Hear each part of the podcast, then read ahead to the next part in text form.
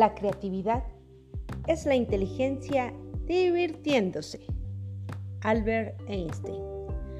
Hola, hola, ¿qué tal? Soy Ale, Ale Morea y deseo que estén de lo mejor y listos para aprender un poco más sobre los procesos creativos. Para iniciar, vamos a retomar el concepto de qué es la creatividad. La creatividad es la capacidad que tiene el ser humano para crear algo de otras ideas que son nuevas e interesantes. Es decir, tiene la capacidad para analizar y valorar nuevas cosas y resolver el problema. Algunos autores dicen que es la capacidad de generar nuevas ideas o conceptos y estas las asocian con conceptos ya conocidos que habitualmente utilizan o producen soluciones originales. La creatividad también es considerada como el pensamiento original, la imaginación constructiva, el pensamiento divergente o el pensamiento creativo. Pues bien, vámonos a los artistas.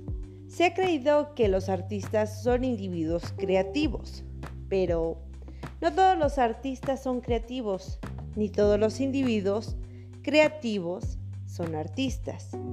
Dejando a un lado a los artistas, en nuestra vida cotidiana utilizamos herramientas para crear y salir adelante ante un problema, ante alguna situación e incluso para resolver cosas tan comunes de nuestro día a día. Los neurocientíficos definen a los individuos creativos como aquellos capaces de resolver problemas y tomar decisiones en situaciones que ameritan creatividad, lo que a su vez se relaciona con el binomio de adaptación e innovación.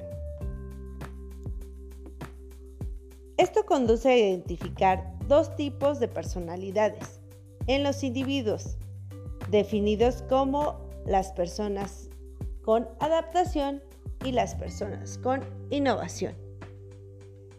Aquí podemos hacer la relación entre artista-creador, cuyas propuestas muchas veces son tildadas de irreverentes, y esto nos acerca a un factor común en los movimientos vanguardistas del arte, independientemente de la época que se concibieron. No obstante, como indicamos antes, no todos los innovadores son artistas y al contrario, no todos los artistas son innovadores. Aquí también es preciso hacer un paréntesis para diferenciar entre las habilidades excelsas de un dibujante para copiar y la capacidad creadora de un dibujante, pues los trabajos de ambos no son sinónimos de creación artística, aunque el primero haga cosas mucho más calificadas como una bella arte o incluso como calidad de fotografía hecha a mano. La capacidad creadora del artista también es asociada con la originalidad. Sin embargo, aparte de las bellas artes, empleamos el término creatividad como calificativo de muchas actividades humanas. Por ejemplo, Podemos calificar el trabajo de un científico, de un académico creativo, o por ejemplo, actualmente se utilizan mucho los conceptos de cocina creativa, fútbol creativo, y se utiliza esa predominancia en la palabra creativo. Por tanto, en término general, la creatividad es considerada como la quinta esencia de la actividad humana y se asocia con las claves de personalidad como autonomía del pensamiento, atracción por la complejidad e independencia para emitir juicios, lo que a la vez se asocia con la innovación más que con la adaptación. Vamos a adentrarnos un poquito más a la anatomía y la fisiología del cerebro, ya que a partir de ello es que se ha venido eh, el mito de que en cierto hemisferio se encuentra la creatividad albergada. Pues bien, el cerebro está dividido en dos hemisferios. Muchos lo comparan con una nuez. Tenemos el hemisferio derecho y el hemisferio izquierdo. Y cada hemisferio se subdivide en cuatro lóbulos con funciones asociadas. Está el lóbulo frontal, que se dedica a las actividades motoras, y el raciocinio. El parental, que se va más a las actividades complejas. El temporal, que es toda la emotividad, el lenguaje, todo lo auditivo, la integración y el habla. Y el occipital, que es el que precede todas las imágenes. Los hemisferios no constituyen copia espectacular y no son exactamente iguales. O sea, estos tienen cierta simetría, cierta anatomía y fisiología, pero sus actividades son diferentes. Lo importante aquí es que ambos hemisferios pueden puede ocurrir ciertas funciones, pero también pueden ocurrir en viceversa, ¿no? Se activa esto en diferentes tiempos. No obstante, algunas funciones son principalmente eh, el trabajo de cada hemisferio en particular, mientras otras se encuentran distribuidas en varios hemisferios. Es decir, no porque nada más el occipital se encargue de los procesamientos de imagen, quiere, quiere decir que el parental no lo puede hacer. También asocia y hace un juego de trabajo doble.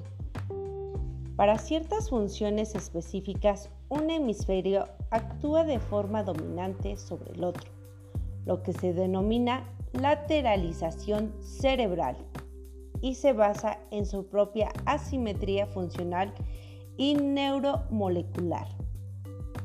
Existen ya muchos estudios por los cuales han pasado para poder saber la actividad del hemisferio izquierdo y la actividad del hemisferio derecho, como son la resonancia magnética, la tomografía, la emisión de positrones y entre otras que, que han hecho saber específicamente cuáles son las funciones que tiene el cerebro. Por ejemplo, el hemisferio izquierdo se va a lo lógico, y el, mientras tanto el hemisferio derecho es analógico.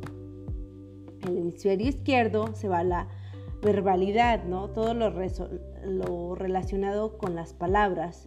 Y el hemisferio derecho es plástico, relacionado con el uso de las formas. También otro ejemplo es que el hemisferio izquierdo es analítico.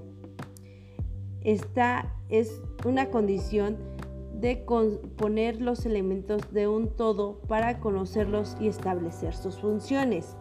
Mientras tanto, el hemisferio derecho es sintético. Esta capacidad de expresar el todo por la reunión de las partes.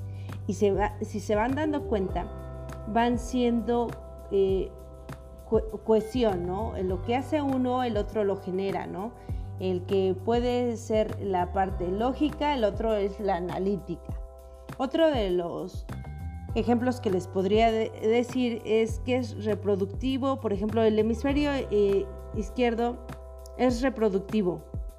Presenta de nuevo y repite algo que ya ha conocido antes y entonces el hemisferio derecho es creativo. Es capaz de crear o producir cosas nuevas, pero eh, con estos conocimientos reproductivos que están repitiendo y, opta por el conocimiento ya conocido antes para poder crear y producir cosas nuevas.